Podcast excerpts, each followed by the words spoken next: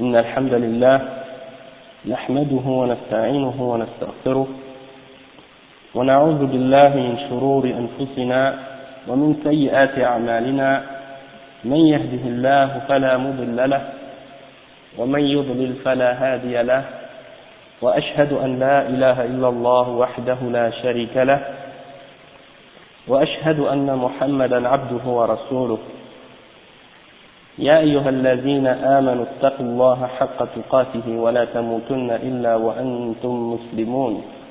يا أيها الناس اتقوا ربكم الذي خلقكم من نفس واحدة وخلق منها زوجها وبث منهما رجالا كثيرا ونساء واتقوا الله الذي تساءلون به والأرحام إن الله كان عليكم رقيبا.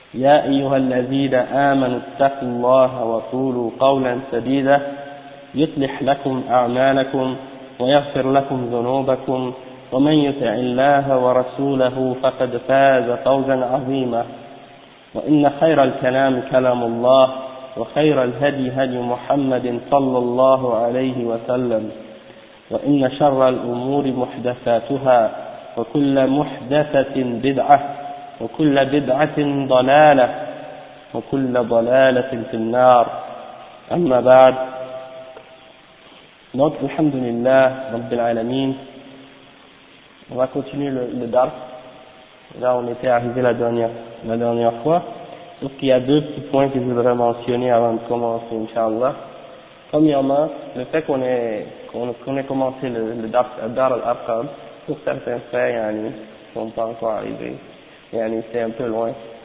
sauf qu'il ne faut pas oublier que dans le fait de se déplacer toute cette distance il y a une ajr il y a une récompense dans le fait que la distance soit plus prolongée.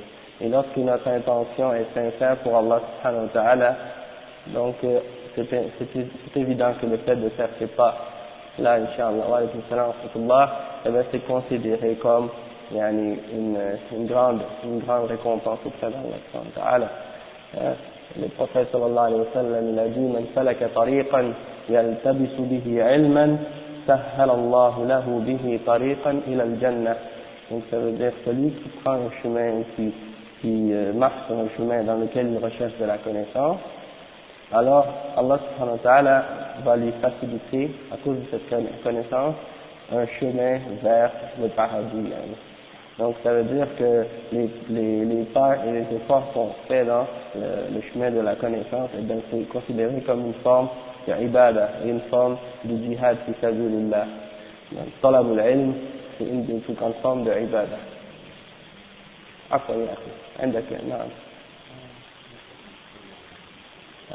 أنا أعرف ممكن الأخ تحت فؤاد نعم أظن هو وفيك مرة نعم أم Non. Donc ça c'était le premier point que je voulais mentionner. Deuxièmement, ce que je voulais mentionner, c'était que euh, la dernière fois on avait parlé d'un point, et puis on va, de toute façon, ça fait partie du sujet dont on va parler tout de suite, Inch'Allah, dans quelques instants. Donc le, le chapitre d'aujourd'hui dans le livre du chef Salih al-Fawzan, al-Fawzan, qui fait partie de Hayat Kibar al-Ulama en Arabie Saoudite, comité des grands savants de l'Arabie Saoudite, dans son livre Al-Irshad ila Sahih al-I'tiqad, qui signifie en français l'orientation vers la croyance correcte ou vers la vraie croyance. Et la suite du titre c'est Warraddu ala ahli shirk wal ilhad et la réfutation des, des gens du shirk et de ilhad c'est-à-dire de ceux qui, qui nient ou qui rejettent la religion d'Allah. Donc ça c'est euh, le titre du livre. Et le chapitre où on est arrivé c'est ذكر خصائص الرسول محمد صلى الله عليه وسلم إجمالا c'est-à-dire de mentionner les particularités du prophète Mohammed sallallahu alayhi wa sallam d'une façon euh, globale. C'est quoi ses caractéristiques par rapport aux autres messagers d'Allah. Euh, le chef dit للرسول محمد صلى الله عليه وسلم خصائصه اختص, به اختص بها من عن غيره من الأنبياء وخصائص اختص بها عن أمته والخصائص التي اختص بها عن غيره من الأنبياء كثيرة منها Donc, le chef, qu'est-ce qu'il dit pour commencer Il explique que le prophète Mohammed, sallallahu alayhi wa sallam, a plusieurs caractéristiques par lesquelles il se distingue des autres messagers d'Allah ou des autres prophètes. Et il a d'autres caractéristiques qui, qui sont particulières à lui et par lesquelles il se distingue par rapport à sa umma en général.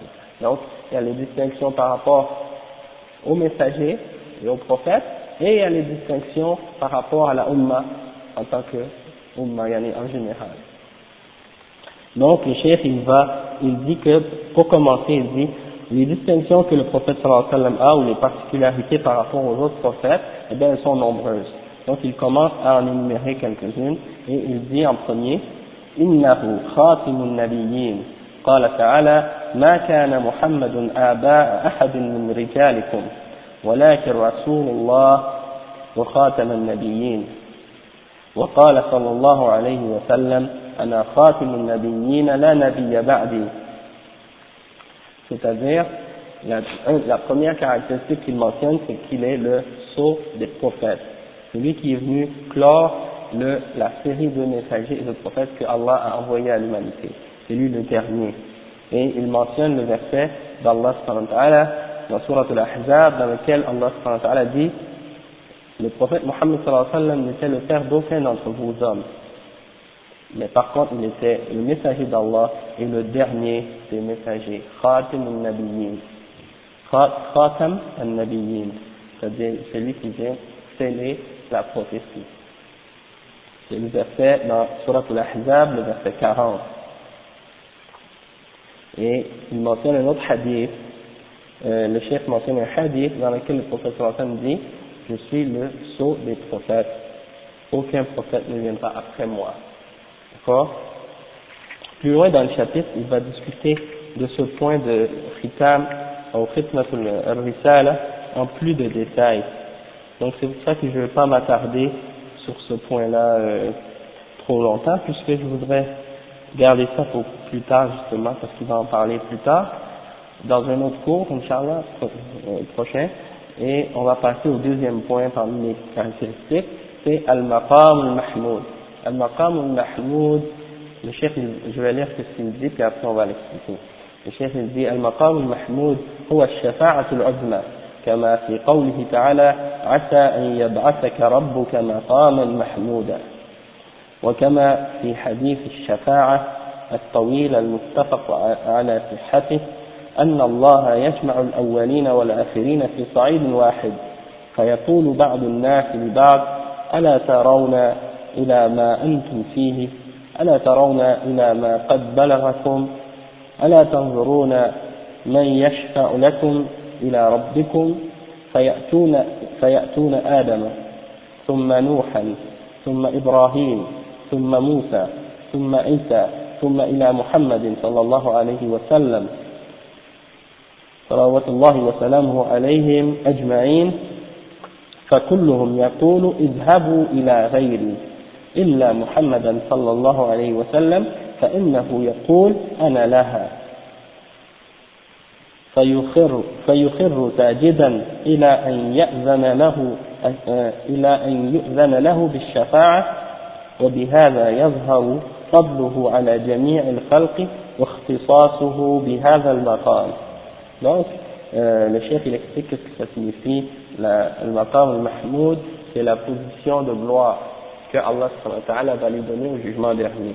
Et c'est en fait c'est la, la grande intercession qu'Allah va lui donner au jugement dernier, comme par exemple dans le verset dans Surah Al-Isra 79, euh, Allah dit Asa an rabbuka maqaman mahmouda.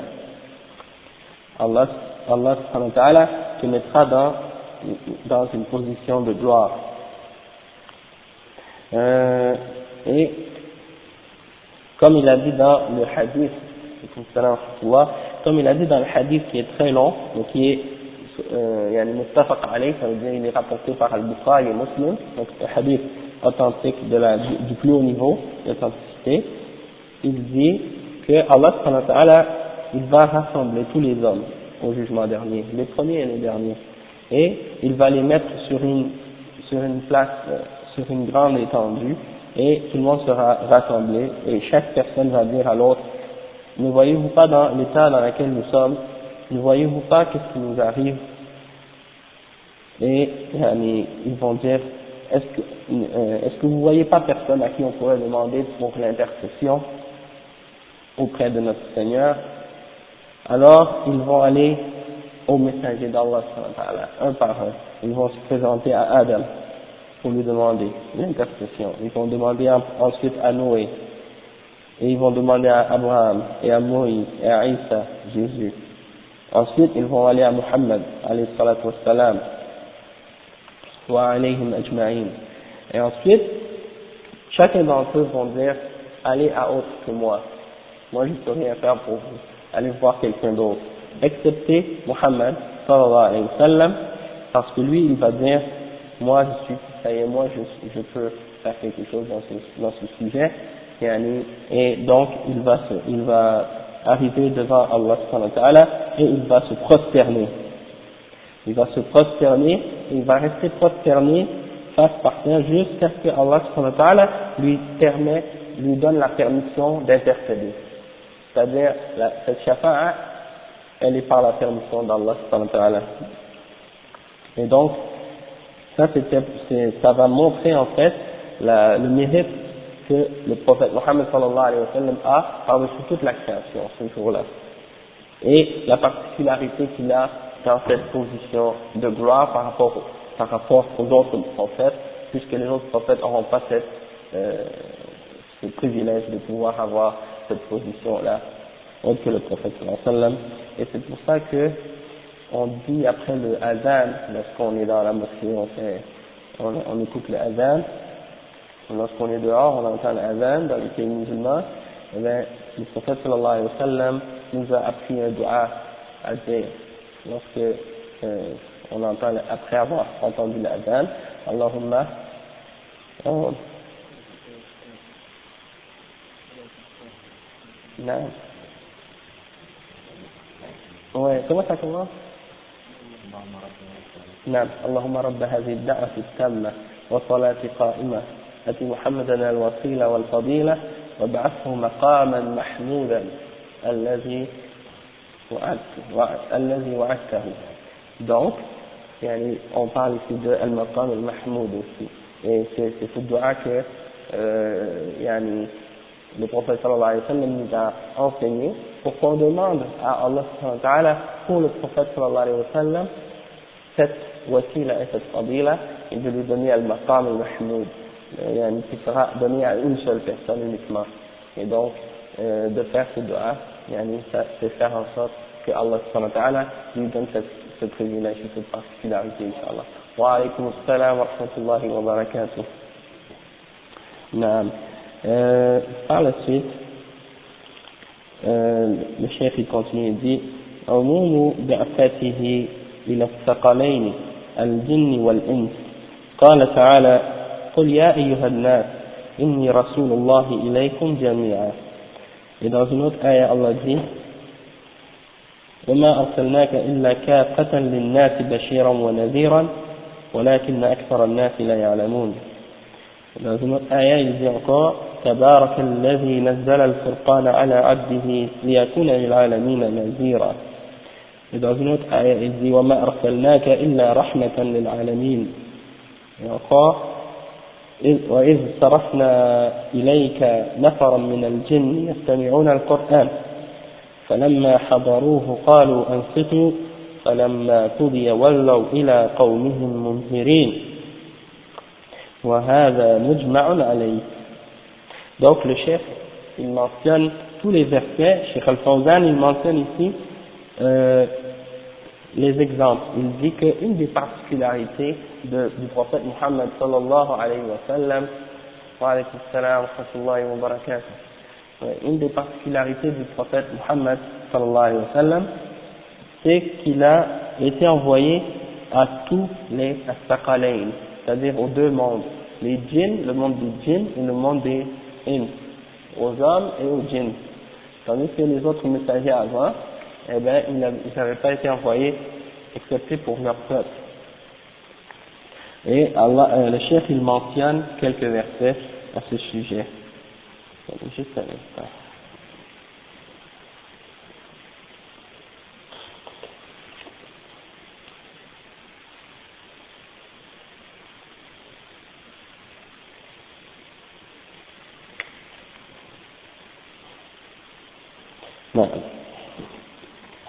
Donc, le premier verset que le chef mentionne, on l'a mentionné au dernier cours, c'est Dis, ô vous les hommes, je suis le messager d'Allah pour vous tous. Ça, c'est une preuve que le, prophète Mohammed sallallahu alayhi wa sallam n'était pas envoyé uniquement aux Arabes ou à un seul peuple, mais était envoyé à tous les êtres humains sur la terre et à, et à tous les djinns aussi. Euh, ça c'est un verset, ici c'est Ya Nas, mais après il y a un autre verset qui mentionne les djinns aussi, vous allez voir, Inch'Allah. Euh, L'autre verset par la suite qui est mentionné, celui-là il est dans Al-A'raf 158. L'autre verset c'est nous, nous, nous t'avons envoyé, euh, nous t'avons envoyé à, à tous les hommes comme avertisseurs et comme annonciateurs et avertisseurs, mais la plupart des hommes ne savent pas. Et dans un autre verset il dit béni soit celui qui a fait descendre Al-Furqan. Le Furqan c'est le Coran. Hein. On l'appelle le Furqan parce que c'est le discernement. C'est qu'est-ce qui fait qu'il nous aide à distinguer entre le vrai et le faux, le halal et le haram, le shirk et euh, le tawhid, le sunna, yani le bien et le mal en général, donc le tahara, le najis, toutes ces choses-là, Allah nous a envoyé ce livre comme un, comme un discernement. C'est pour ça qu'il a appelé Al-Furqan. Donc, euh, il a dit Nazzal al-Furqan ala ibadi. Il a envoyé le Furqan sur son serviteur, le prophète Muhammad sallallahu alayhi wa sallam, pour qu'il soit un avertisseur pour le monde. Dans un autre verset aussi, Allah sallallahu alayhi wa sallam dit وَمَا أَرْسَلْنَاكَ إِلَّا رَحْمَةً لِلْعَالَمِينَ Allah, Allah, Allah sallallahu alayhi wa sallam a envoyé le prophète Muhammad sallallahu alayhi wa sallam comme une miséricorde pour les mondes c'est-à-dire pour toute l'humanité et même pour les djinns et aussi pour les, toutes les créatures. Dans un autre verset, Allah dit وإذ صرفنا إليك نفرا من الجن يستمعون القرآن Et lorsqu'on a fait qu'un groupe parmi les djinns euh, se, se, se tourne vers toi et écoute le Coran. Et lorsqu'ils sont, lorsqu'ils se sont euh, rassemblés, ils ont dit, ils se sont dit les uns les autres, écoutez, soyez silencieux, c'est comme s'ils ont dit, pouvez-vous écouter, parce qu'ils ont entendu le Coran être récité. Tout. Et lorsque c'était terminé, ils sont partis vers leur peuple comme, annonce, comme annonciateurs. C'est-à-dire, lorsqu'ils ont fini d'entendre la récitation du Coran, ils sont partis et ils ont dit à leur peuple, euh, on a entendu un Coran, hein, et un surat al jinn aussi, dans, euh, dans lequel Allah parle de ça. Il y a la surat qui dit قل أوحي إلي آه قل أوحي إلي أنما استمع نفر من الجن. فقالوا إنا سمعنا قرآنا عجبا.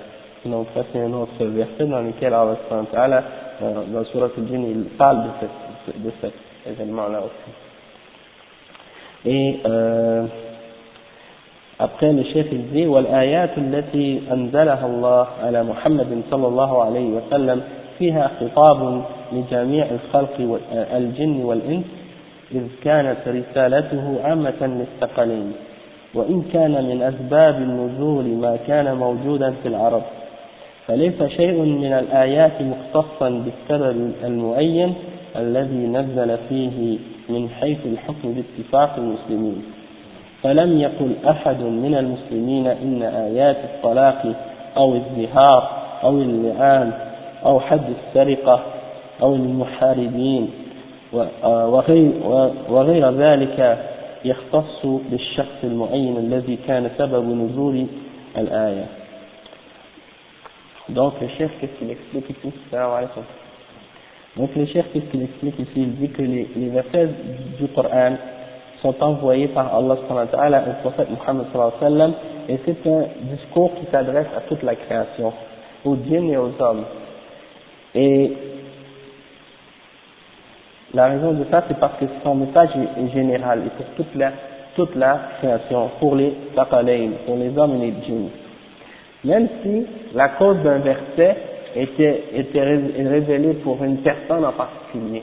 Parce qu'on sait, comme on sait dans les livres de tafsir, souvent vous allez lire qu'un verset était révélé euh, au sujet d'une occasion en particulier, ou pour un sahabi en particulier qui avait fait telle ou telle chose, et donc Allah avait fait descendre un verset sur, au sujet de ce sahabi, qu'est-ce qui était arrivé à ce moment-là, pour répondre ou clarifier une situation à son sujet.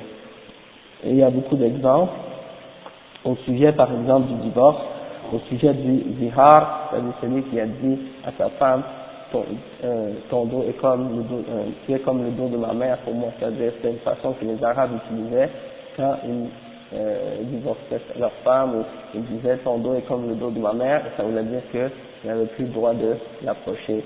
Ça c'est un, exemple qui était euh, révélé dans Surat Al-Mujadala. Si vous regardez, vous allez voir que c'est ça. Et si vous allez voir la, la, la cause du, de la révélation, qu'est-ce qu'on appelle, qu'est-ce qu'on appelle Asbab al-Nuzul, et cause de la révélation d'un verset, vous allez voir que les noms des personnes au sujet desquelles ces versets-là ont été révélés sont clarifiés, expliqués, puis les, les occasions et les événements, tout ça c'est euh, décrit puis expliqué. D'accord?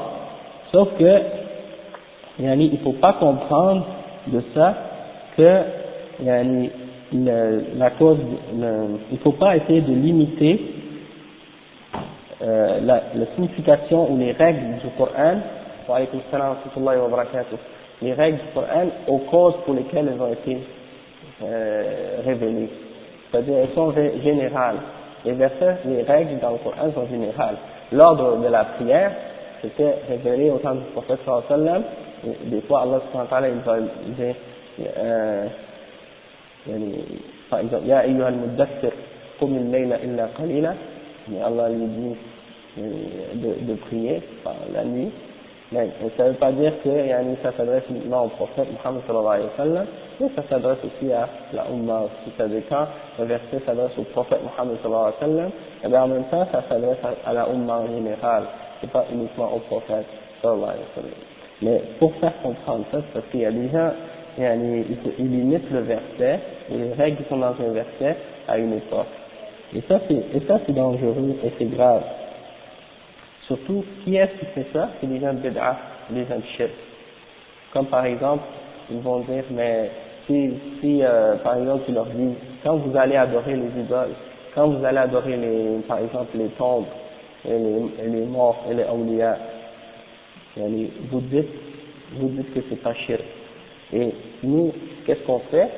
On prend les, versets qui sont révélés dans le Coran, qui montrent qu'est-ce qu'ils font c'est du shirk, et eux ils disent, mais vous ne pouvez pas appliquer ces versets-là sur nous, parce que ces versets-là étaient révélés à propos des mouchriquins. Tandis que nous, on n'est pas des mouchriquins, on a dit la ilaha illallah, Muhammad Rasulullah, donc vous ne pouvez pas appliquer sur nous ces versets. Hein? Comme si, comme si les versets qui parlaient des mouchriquins se limitaient uniquement aux mouchriquins de l'époque du prophète Mohammed. Et comme si, par exemple, euh, les versets qui sont révélés sur les chrétiens, on ne peut pas les appliquer à des musulmans qui ont dévié de l'islam, qui ont commencé à adorer autre que Allah ou à faire des doigts aux prophètes, ou à faire des doigts aux, aux et aux awliya. Ça c'est un exemple. D'accord? Donc Allah quand il donne des règles dans le Coran ou quand il révèle des versets, eh bien ça ne pas uniquement aux gens pour lesquels, au sujet desquels ils ont été révélés. C'est pour ça qu'il y a une règle de les que les ulama mentionnent à chaque fois, c'est al-ibra bi'umum al-lafz, la bi khusus al-sabab. C'est-à-dire, la, la, la, la, leçon de, qu'on doit tirer de, de, des règles dans le Coran ou des versets, eh bien, ça ne concerne pas la, la cause, la, cause particulière pour laquelle elle a été révélée, mais ça concerne la généralité de la, des termes employés dans le verset. Non. Donc, euh, et ça, un autre exemple que je peux vous donner de ça aussi, qui va vous aider un peu encore à comprendre, c'est les, les gens, les modernistes. Eux sont les champions là-dedans. Les gens qui prennent des versets, qui les interprètent d'une façon pour essayer d'annuler l'application de, l'islam. Par exemple, ceux qui disent par exemple, bon, euh, le porc était interdit à l'époque du prophète Mohammed sallallahu alayhi wa sallam parce que à cette époque-là, les porcs les porcs n'étaient pas bien entretenus et on les laissait dans la dans le dans la nature et puis il y avait plein de saleté, il restait dans la saleté et tout, puis ça ramassait des bactéries, puis c'était dangereux, et puis surtout avec le climat, donc à cette époque-là, Dieu avait, Allah avait interdit le porc. Mais aujourd'hui, étant donné qu'on a des, des porcheries très propres, avec euh, toutes sortes de nouvelles manières de préserver le, les porcs pour pas qu'ils euh, qu'ils soient euh, dans la saleté, des choses comme ça. Donc aujourd'hui, ça c'est halal Et il y en a même qui sont allés jusqu'à dire, Allah ils ont même allé jusqu'à dire que si le prophète sallallahu alayhi wa sallam était vivant aujourd'hui, il aurait, il aurait interdit le bœuf parce que c'est à cause, à cause de la vache folle. Hein? C'est pour vous donner des exemples comment ces gens-là, ils utilisent, ils, ils, prennent la religion uniquement en se basant sur leur raison. Et c'est ce qu'ils adorent en fait. Ils adorent pas Allah ils adorent leur tête. Parce que leur tête leur euh, sort de, d'arguments rationnels. D'accord? Et ils ne comprennent pas que le fait que Allah est celui qui a décidé que ce qui est halal et ce qui est haram, et nous on doit obéir à ce, ce qu'il nous demande. Euh, un autre exemple, ceux qui disent par exemple, bon le hijab était interdit, euh, le hijab était ordonné à des femmes au temps du prophète sallallahu c'est parce qu'il y avait des guerres et il y avait toutes sortes de problèmes donc euh, dans la société à cette époque. Et donc euh, aujourd'hui, euh, il n'y a plus de ces problèmes-là, donc le hijab c'est plus obligatoire. Ils, ils essaient de limiter toujours de limiter une règle islamique à une époque ou à l'époque à laquelle elle était révélée. Hein. un autre exemple que je pourrais donner là-dessus, c'est la polygamie c'est un des meilleurs exemples aussi, c'est que les, les, ces gens-là, ils vont dire, bon, à l'époque euh, du prophète, il y avait beaucoup de guerres. Et donc, euh, à cette époque-là, il y avait des veuves, et donc il fallait les marier.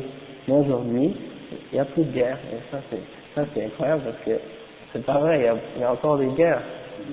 Même, il y a, ils sont, plus, euh, sont encore plus dévastatrices, c'est plus meurtrières que les, que les guerres d'auparavant. Donc, euh, et donc, ce serait pas un bon argument. Donc, ça c'est un exemple de quand ils essaient de détourner, de limiter un, verset à la cause de sa révélation. Donc ça, maintenant je pense que vous avez bien compris que il faut pas se limiter à la cause de la révélation, mais il faut voir le, le verset comme étant une règle générale qui s'applique selon euh, à toute situation qui correspond à cette situation-là. D'accord Même si même si c'est une autre époque. Donc, euh, c'est ça que le chef nous donne comme exemple. Il dit euh, que les versets sont pas limités aux, causes pour lesquelles elles ont été révélées en particulier. Euh, mais pour le, le et ça c'est une chose qui est, qui sur laquelle tous les savants de l'islam sont en accord. D'accord Et le chef il dit par la suite que aucun des musulmans, parmi les ulama, a jamais dit que les versets du divorce ou de zihar ou les autres choses sont révélés uniquement pour les personnes à qui ça, ça avait été révélé au temps du prophète Ensuite, il continue et il dit والمقصود هنا أن بعض آيات القرآن وإن كان سببه أمورا كانت في العرب فحكم الآيات عام, عام. يتناول ما تقتضيه الآيات لفظا ومعنى في أي نوع كان. ومحمد صلى الله عليه وسلم بعث إلى الإنس والجن فدعوته شاملة للثقلين الإنس والجن على اختلاف أجناسهم. فلا يظن أنه خص العرب بحكم من الأحكام أصلا. بل إنما علق الأحكام باسم مسلم وكافر ومؤمن ومنافق وبر وفاجر ومحسن وظالم وغير ذلك من الأسماء المذكورة في القرآن والحديث. وليس في القرآن ولا الحديث تخصيص العرب بحكم من أحكام الشريعة. وإنما علق الأحكام بالصفات مما يحبه الله ومما يبغضه. فأمر بما يحبه الله سبحانه وتعالى ودعا إليه بحسب الإمكان ونهى عما يبغضه الله حسب مادته بحسب الإمكان. وحسن مادته حسب بحسب الإمكان. ولم يخص العرب بنوع من من أنواع الأحكام الشرعية.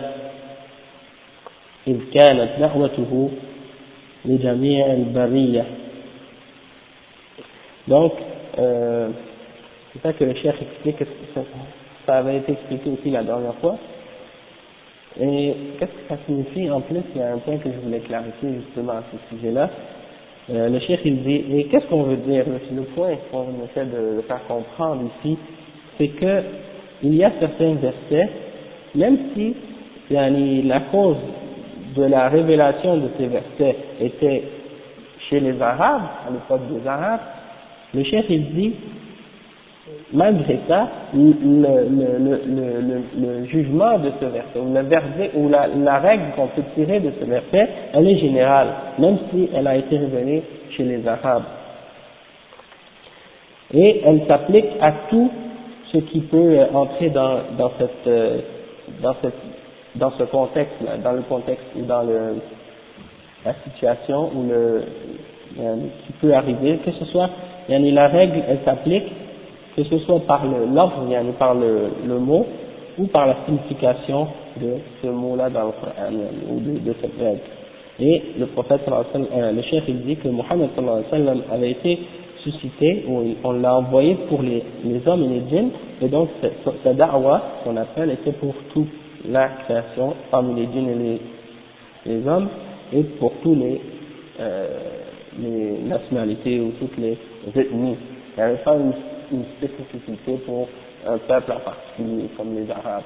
Et, et ça, c'est une chose aussi qui est importante de, comprendre, parce que si on, si on regarde aujourd'hui, là, par exemple, on, va être dans l'autobus ou à l'école ou quelque chose comme ça, et moi, ça m'est arrivé souvent de rencontrer des musulmans de deux pays différents qui se parlent ensemble. D'accord? J'ai rencontré des musulmans qui sont africains, et des musulmans qui sont, par exemple, de notre pays, asiatique ou bien euh, de l'Asie, hein, ou bien de, l'Europe ou ailleurs, Turquie et d'autres. Et puis, quand ils se parlent entre eux, ils se parlent comme si ils étaient de deux religions différentes. C'est-à-dire, ah mais nous, euh, dans notre pays, on fait pas ça. Euh, c'est pas comme ça dans notre pays, ça c'est interdit. Et l'autre, la personne qui vient de l'autre pays musulman, elle lui répond, elle dit, ah ouais, mais chez nous aussi, euh, c'est pas, c'est pas permis, mais c'est ou ça. Comme si, s'il n'y avait aucune relation entre les deux au, plan de la religion. Hein? Et donc, quand tu regardes ça, tu dis, subhanallah, comme s'ils n'ont pas compris qu'on doit se référer au Coran et à la Sunna pour comprendre les règles de l'islam. Et ça, c'est une chose aussi que beaucoup de musulmans qui ont appris la, qui ont compris la religion uniquement d'une façon traditionnelle, c'est-à-dire ils n'ont pas étudié les, les bases de l'islam, le Coran et la Sunna. Donc, ces gens-là, quand ils parlent de, de, de la religion, ils se limitent uniquement à ce qu'ils ont connu de leur culture dans leur pays. D'accord? Et si, par exemple, on leur parle d'autres choses qui ne sont pas connues dans leur pays, ils le rejettent, même si ça fait partie du Coran et de la Sunna. Par exemple, il y a certains pays où les femmes portent pas le hijab islamique c'est-à-dire le hijab selon les conditions de la charia. Dans leur pays, ils se voient de façon vraiment légère et ils laissent voir beaucoup de, de, parties de leur corps et ils ne se couvrent pas islamiquement. Sauf que quand ils voient d'autres femmes musulmanes qui se couvrent comme il faut, selon la, la charia, ils disent ah ces gens-là, ils, exagèrent, il a ces gens-là, ils, dépassent la limite, ils sont des extrémistes, je sais pas quoi. Alors qu'en réalité, ce que ces femmes-là font, c'est en, accord avec l'islam, c'est en accord avec la charia. Donc, euh, il ne faut pas prendre seulement en se basant sur la culture, sur la, tradition de notre pays, d'où on vient. Qu'on soit africain, ou qu'on soit d'un autre pays, il faut toujours retourner à la charia, et il faut essayer de comprendre la religion de l'islam, et non de se baser sur les traditions. Pour des gens qui sont convertis à l'islam, c'est la même chose il y a des groupes, euh, des groupes musulmans là, comme des Ikhwan musulmans ou d'autres, eux ils essaient toujours d'adapter la religion à la, à la, à la société. C'est-à-dire, au lieu de faire que les gens s'adaptent à la religion, ils essaient d'adapter la religion aux gens. Alors ils leur permettent de faire toutes sortes de choses qui sont contraires à la charia, juste pour faire plaisir, ou pour, ou bien au nom de la facilité. C'est-à-dire, euh, si une femme euh, vit en Amérique, ils vont lui dire, bon, c'est correct, tu peux porter un jean avec un petit chandail, et puis tu mets un petit foulard sur tes cheveux, et puis ça c'est correct, ça, ça, va être un, hijab. Même si ça c'est contraire à tout ce, que, tout ce qui est expliqué dans le Coran et dans la Sunna, et dans les paroles des Sahaba et des Tabi'in au sujet de la description, comment doit être le djilbab et tout ça. C'est juste un exemple que je donne en passant pour faire comprendre un peu euh, la différence qu'on doit comprendre entre la culture des pays musulmans et l'application de la charia et de suivre la sunna du prophète Muhammad sallallahu alayhi wa sallam. Donc, euh, tu vas dans certains pays, tu dis à quelqu'un, il faut faire ça. Il te dit, ah non, ça c'est les Arabes. Ça, ça fait partie des Arabes. Nous, on ne fait pas ça. C'est comme si ne se base pas sur le Coran et la Sunna, mais il pense que c'est une affaire spéciale pour les Arabes seulement. Comme s'il y a des règles c'est juste pour les Arabes, puis le reste c'est pour, on fait ce qu'on veut. Non. Il y a les règles qui viennent dans l'islam, même si ça a été révélé pour les Arabes au temps du prophète mais ça a été révélé pour toute l'humanité, pas uniquement pour les Arabes. Sauf que, comme le chef il va l'expliquer maintenant, il dit, les règles dans le Coran, elles sont pas particulières aux Arabes. Elles sont des règles générales et elles sont des fondements. Hein. Et Allah a attaché les règles dans le Coran aux, aux, attributs, aux, qualités, aux, qualités que Allah a décrites. C'est comme des, c'est des attributs, des, des, des, des c'est des caractéristiques.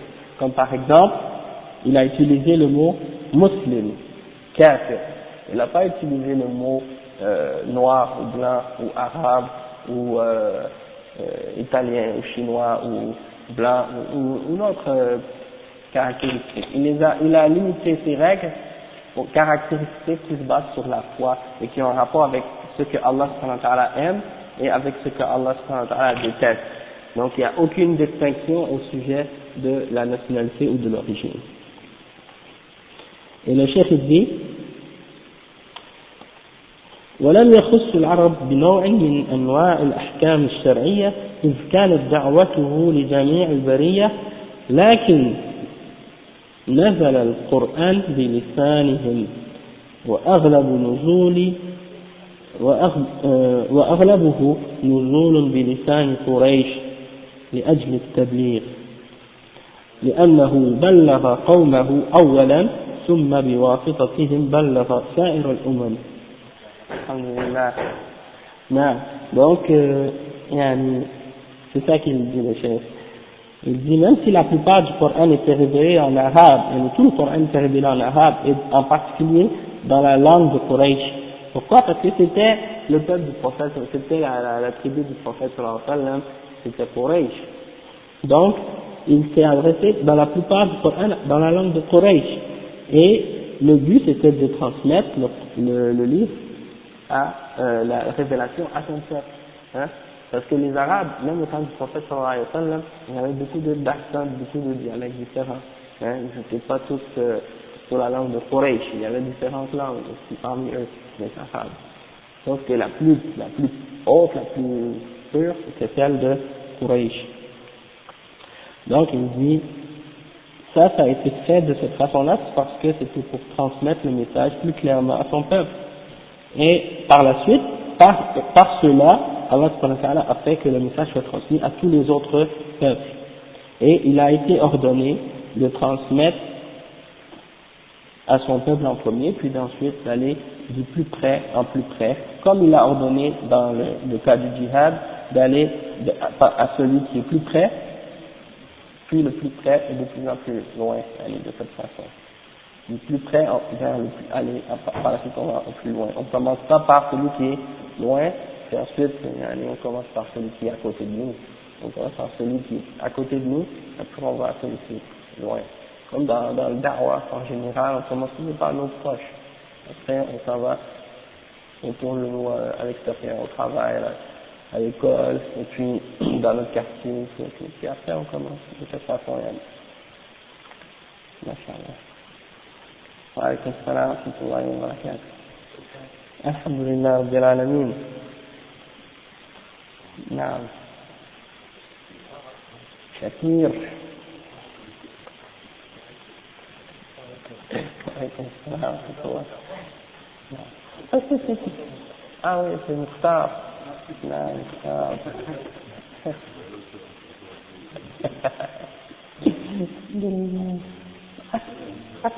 non, non, on connaît là. Et, Inch'Allah. Ok, donc, euh, là, ça m'était rendu. Donc, le chef il dit وما كان وما كان صلى الله عليه وسلم مبعوثا إلى الإنس آه، آه. وكما كان صلى الله عليه وسلم مبعوثا إلى الهند فهو مبعوث أيضا إلى الجن فقد استمع الجن لقراءته وولوا إلى قومهم منذرين كما أخبر الله عز وجل وهذا متفق على آه، متفق عليه بين المسلمين. Donc il répète encore que le prophète Mohammed صلى الله عليه وسلم était envoyé aux hommes et aussi il était envoyé aux djinns. Et les djinns ont entendu sa récitation du Coran et ils sont partis avertir leur peuple par la suite comme Allah a expliqué ça et ça c'est une chose sur laquelle tous les musulmans sont en accord. Non.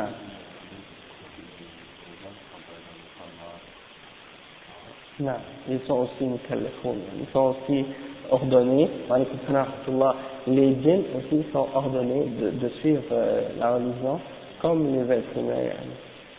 Ouais, ils sont ordonnés de faire la salat, et puis même parmi eux, il y en a qui suivent pas l'islam, il y en a qui sont euh, dans le christianisme, d'autres qui sont dans le judaïsme, d'autres dans d'autres euh, bid'ah, religions de parmi eux, il y a toutes sortes. De, donc, euh, ceux qui suivent le shaitan, ils sont des sont des chers, sont des, des alliés de, Et Iblis lui-même, il était un comme on avait expliqué ça la dernière fois. Donc, euh, le chef il continue et dit وقد, ذكر الله في القرآن من خطاب الثقلين ما يبين هذا الأصل كقوله تعالى يا معشر الجن والإنس ألم يأتكم رسل منكم ô assemblée de djinns et d'hommes, euh, les messagers ne vous ont-ils pas euh, été, ne vous ont-ils pas été envoyés Ou est-ce que les messagers ne vous, ne, sont, ne vous sont pas venus avec le message Donc ça c'est dans Surat al-An'am, verset 130. Et dans un autre verset, euh, le chef il mentionne, il dit وَقَدْ أخبر الله عن الجن أنهم قالوا وأنا منا الصالحون ومنا دون ذلك كنا طرائق قددا أي مذاهب شتى مسلمون وكفار وأهل سنة وأهل بدعة وقالوا وأنا منا المسلمون ومنا القاسطون والقاسط الجائر ويقال قسط إذا جار وأقسط إذا عدل donc le chef il dit que Allah a informé, euh, le chef dit que Allah a informé au sujet des djinns qu'il y a parmi eux ceux qui sont pieux et ceux qui sont, qui sont pervers ou qui sont pécheurs. Et il a aussi expliqué que ils sont en différentes sectes ou en différentes religions ou en différents groupes. Hein, il y a parmi eux les musulmans, il y a parmi eux les kuffars, parce qu'Allah dit kunna il dit que les djinns ont dit c'est-à-dire nous étions dans des différentes religions, différentes mazahib, et parmi, parmi nous certains étaient musulmans et d'autres étaient kuffars, et parmi nous certains étaient dans Ahl ils, sont, ils font partie de Ahl Sunnah, et certains parmi eux sont de Ahl Bid'ayah, ils font partie des innovateurs. Par la suite, il mentionne le chef un autre verset, dans Surah Al-Jinn encore, dans lequel euh, Allah subhanahu dit « Wa inna minna al-muslimuna » Et parmi nous, il y a les musulmans et il y a aussi les injustes. Et euh, le cheikh il explique que Al-Qasit, c'est-à-dire l'injuste, celui qui transgresse, donc qui, fait de l'injustice, et ça c'est quand on dit Qasata, ça veut dire Jara, mais quand on dit Aqfata, ça veut dire être juste. Hein? Ouais. C'est un mot qui, qui s'écrit pareil, sauf que qasata et aqsata. Qasata, ça veut dire être injuste, et puis aqsata, ça veut dire être, être juste C'est le contraire. C'est la même racine, sauf que ça a deux significations, deux sens opposés. Après, il dit, قال شيخ الإسلام ابن تيمية, donc le chef, il mentionne les paroles de شيخ الإسلام, il dit, قال شيخ الإسلام ابن تيمية, يجب على الإنسان أن يعلم أن الله عز وجل أرسل محمدا صلى الله عليه وسلم إلى جميع الثقلين الإنس والجن وأوجب عليهم الإيمان بما وبما الإيمان به وبما جاء به وطاعته. وأن يحللوا ما حلله حلل الله ورسوله صلى الله عليه وسلم. ويحرموا ما حرم الله ورسوله صلى الله عليه وسلم. ويحب ما أحبه الله ورسوله صلى الله عليه وسلم. ويكره ما كرهه الله ورسوله صلى الله عليه وسلم. وأن كل ما قامت عليه الحجة برسالة محمد صلى الله عليه وسلم من الإنس والجن فلم يؤمن به استحق عقاب الله كما يستحقه أمثاله من الكافرين الذين بعث إليهم الرسول صلى الله عليه وسلم. وهذا أصل متفق عليه بين الصحابة والتابعين لهم بإحسان وأئمة المسلمين وسائر طوائف المسلمين أهل السنة والجماعة وغيرهم رضي الله عنهم أجمعين Donc, euh, le chef, il explique, il dit, les paroles de l'imam Ibn Taymiyyah, il dit, il est obligatoire pour l'homme de savoir que Allah a ordonné euh, a envoyé, a envoyé le prophète Mohammed sallallahu alayhi wa sallam à tous les euh, c'est-à-dire aux deux mondes, le monde des djinns et le monde des êtres humains.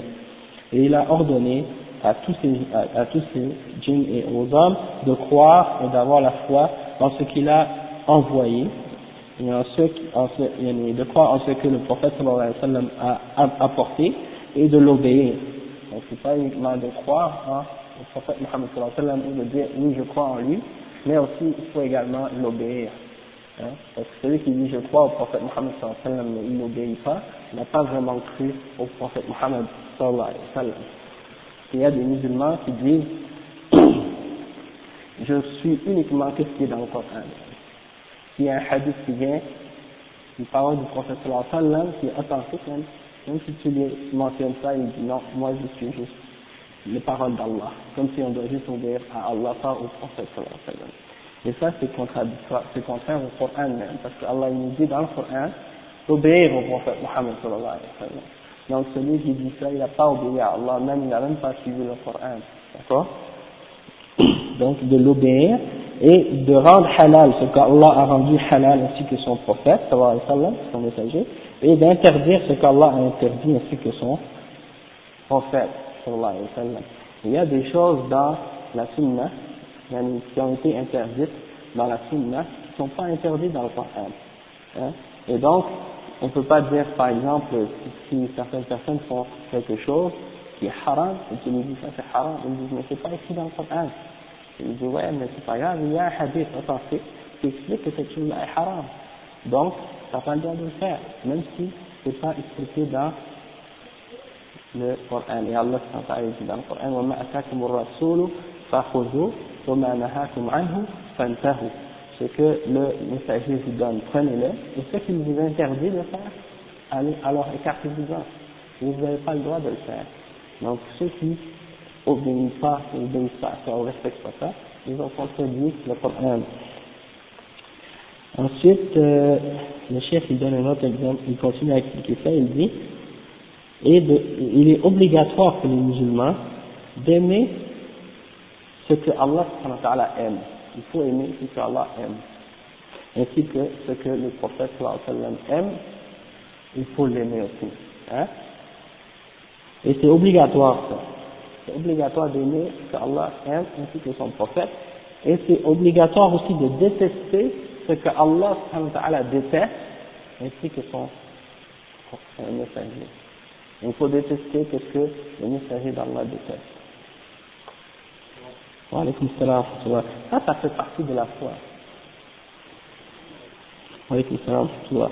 Et le chef il continue et dit, et tout, tout ce qui a été établi comme preuve de, de, la prophétie du prophète, du message du prophète Mohammed sallallahu alayhi wa sallam,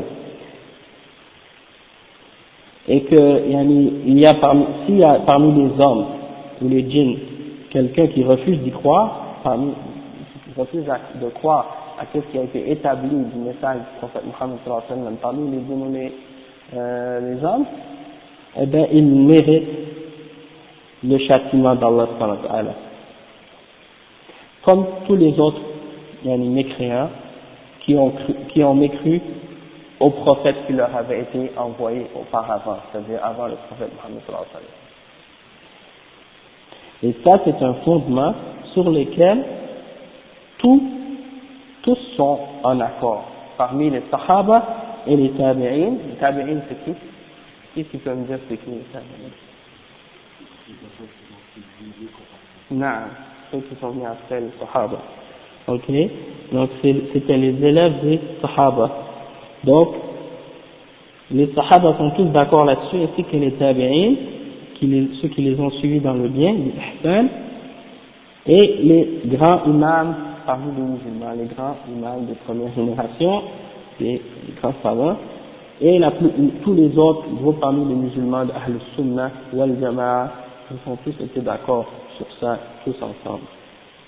Ça, ça, a été tiré dans Majmou al-Fatawa, du chef l'islam ibn Taymiyyah, volume 19, la page 9 et 10.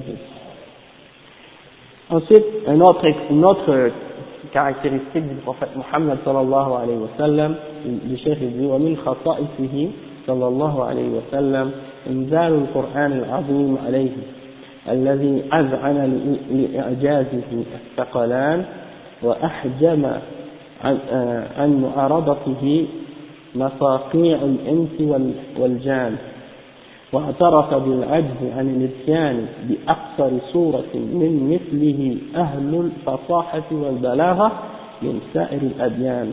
وقد سبق تفسير ذلك Donc le chef il dit qu'une des caractéristiques du prophète Mohammed sallallahu alayhi wa sallam, c'est que Allah lui a envoyé le Coran al-Azim, le neuf Coran. Et ça, dans le Coran, comme on a déjà expliqué dans un autre cours auparavant, qu'il y a dans le Coran une, un défi euh, que Allah a lancé à tous les hommes et les djinns.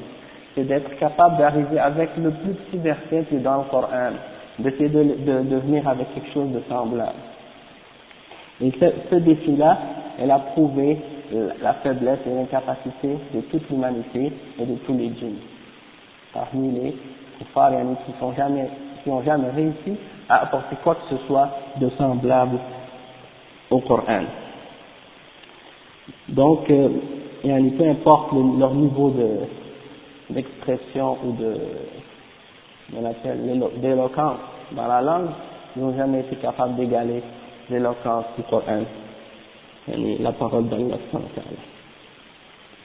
Après, une autre caractéristique que le cheikh mentionne, il dit ومن خصائصه صلى الله عليه وسلم الإسراء إلى بيت المقدس والمعراج إلى السماوات العلى إلى سدرة المنتهى إلى مستوى سمع فيه صريف الأقلام فكان قاب قوسين أو أدنى Donc parmi les caractéristiques du prophète sallallahu alayhi wa sallam aussi, c'est al-Isra.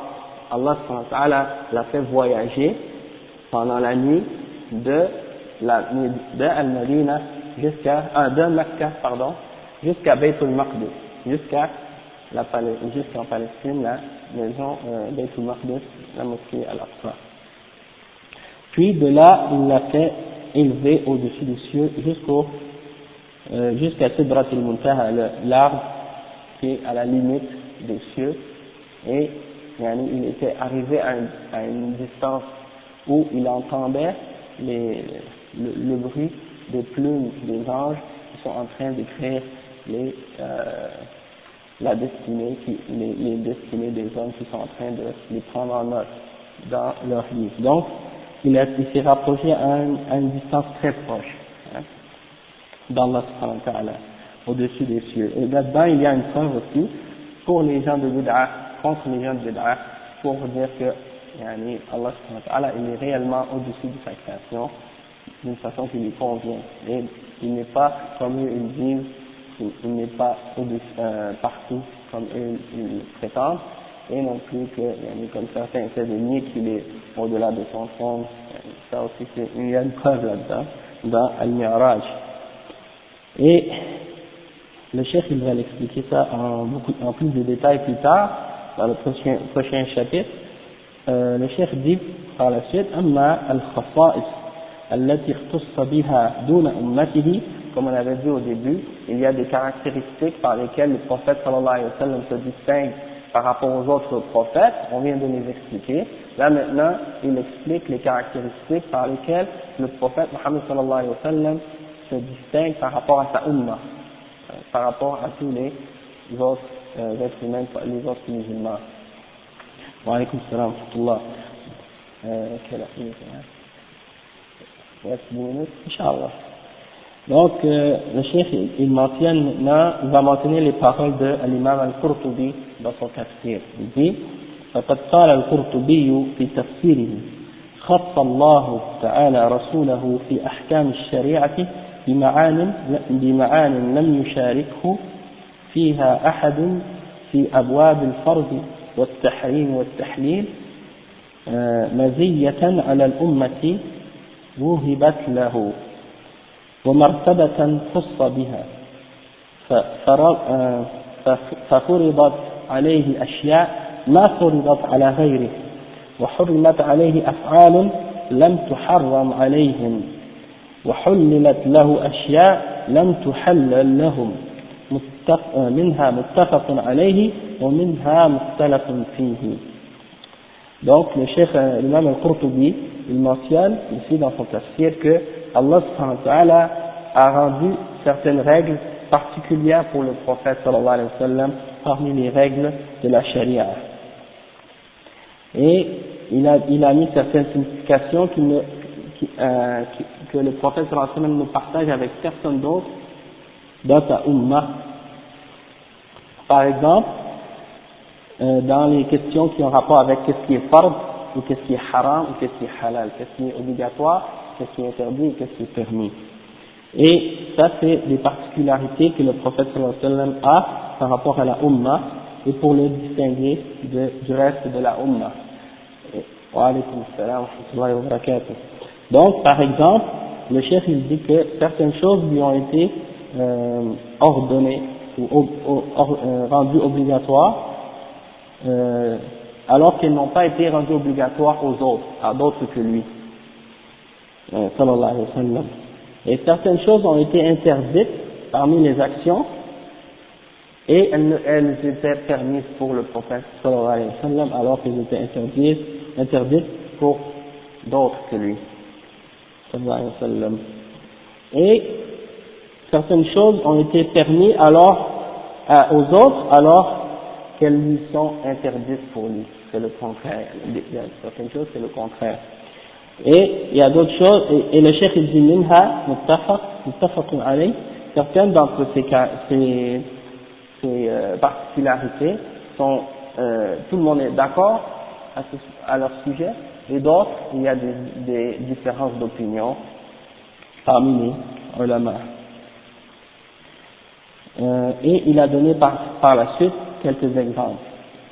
Et le chef il dit, فمنها التهجد بالليل يقال إن قيام الليل كان واجبا عليه إلى أن مات لقوله تعالى يا أيها يا أيها يا أيها المزمل قم الليل إلا قليلا Par exemple, le fait de prier la nuit, c'était ordonné au prophète sallallahu alayhi wa sallam et c'était obligatoire pour lui jusqu'à ce qu'il meure. Et ça, la preuve de ça, c'est un verset dans le Coran. Euh, Ya ayyuhal muzammil. La traduction de muzammil, c'est celui qui est couvert. Celui qui est recouvert. Non, celui qui est recouvert, au, toi celui qui est recouvert d'un drap ou quelque chose comme ça, lève-toi la nuit et euh, lève-toi euh, la nuit pour prier, excepté une partie de la nuit, c'est-à-dire lève-toi pour une partie de la nuit pour prier. Wa alaykum salam wa rahmatullahi wa barakatuh. Donc le chef dit والراجح أنه كان واجبا عليه ثم نسخ بقوله تعالى ومن الليل فتهجد به نافلة لك Et le chef dit que l'opinion correcte, c'est que ça a été obligatoire pour lui au tout début, puis par la suite ça a été abrogé par un autre verset dans lequel Allah lui a dit qu'il pouvait faire des prières volontaires euh, la nuit et que c'était pas obligatoire pour lui. Et le chef il donne d'autres exemples, il dit وَمِنْهَا أَنَّهُ كَانَ إِذَا عَمِلَ عَمَلًا أَثْبَتَهُ C'est-à-dire le prophète sallallahu alayhi wa sallam, lorsqu'il commençait à faire un acte, une, une bonne œuvre, une bonne action, ça devient obligatoire pour, de continuer pour lui à toujours le faire. Il ne pouvait plus l'abandonner par la suite. ومنها تحريم الزكاة عليه وعلى آله صلى الله عليه وسلم. Le prophète sallallahu alayhi wa sallam n'avait aucun droit de prendre la zakat, et ni ses descendants, les gens de sa famille. Parmi les autres caractéristiques, ومنها أنه أحل له الوصال في الصيام Parmi les caractéristiques particulières pour le prophète Mohammed sallallahu alayhi wa sallam, c'est que Allah lui a permis de continuer le jeûne durant le ramadan. C'est-à-dire, même après le maghrib, même après le coucher de soleil, il avait le droit, le prophète sallallahu alayhi wa sallam, de continuer à jeûner, euh, comme ça, sans, sans s'arrêter, sans briser le jeûne. Mais ça, c'était uniquement permis pour le prophète Mohammed sallallahu alayhi wa sallam. ومنها أنه أحل له الزيادة على أربع نسوة Parmi les euh, caractéristiques, c'est qu'il a, il a eu le droit de marier plus que quatre femmes, alors que pour le reste de, de sa umma, il faut se limiter à quatre. On n'a pas le droit de marier plus que quatre femmes, tandis que le prophète sallallahu alayhi wa sallam en a eu jusqu'à neuf. sallallahu alayhi wa sallam. ومنها أنه أحل له القتال بمكة. Parmi les caractéristique, c'est qu'on lui a permis de combattre à, la ville de Makkah, qui est un sanctuaire, en effet, un endroit sacré. Il n'a pas le droit de combattre en général à Makkah. ومنها أنه لا يورث يعني euh, il mérite, personne mérite de, de lui. Euh, là, là, ouais, c'est ça. Il, il, il ne laisse pas d'héritage pour euh, ses successeurs. C'est comme les d'autres prophètes. Donc je pense qu'on va s'arrêter ici, Inch'Allah.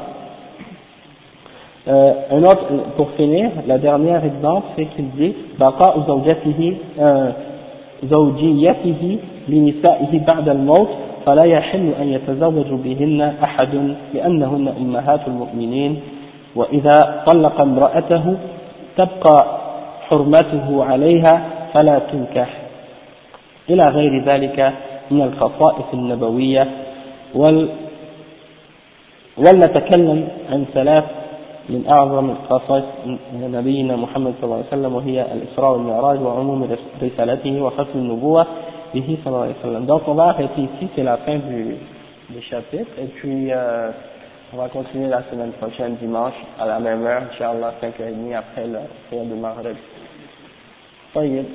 أقول قولي هذا وأستغفر الله لي ولكم فاستغفروه إنه هو الغفور الرحيم.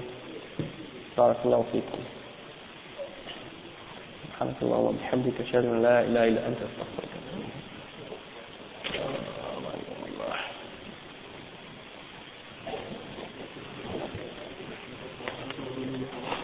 تمام الحمد لله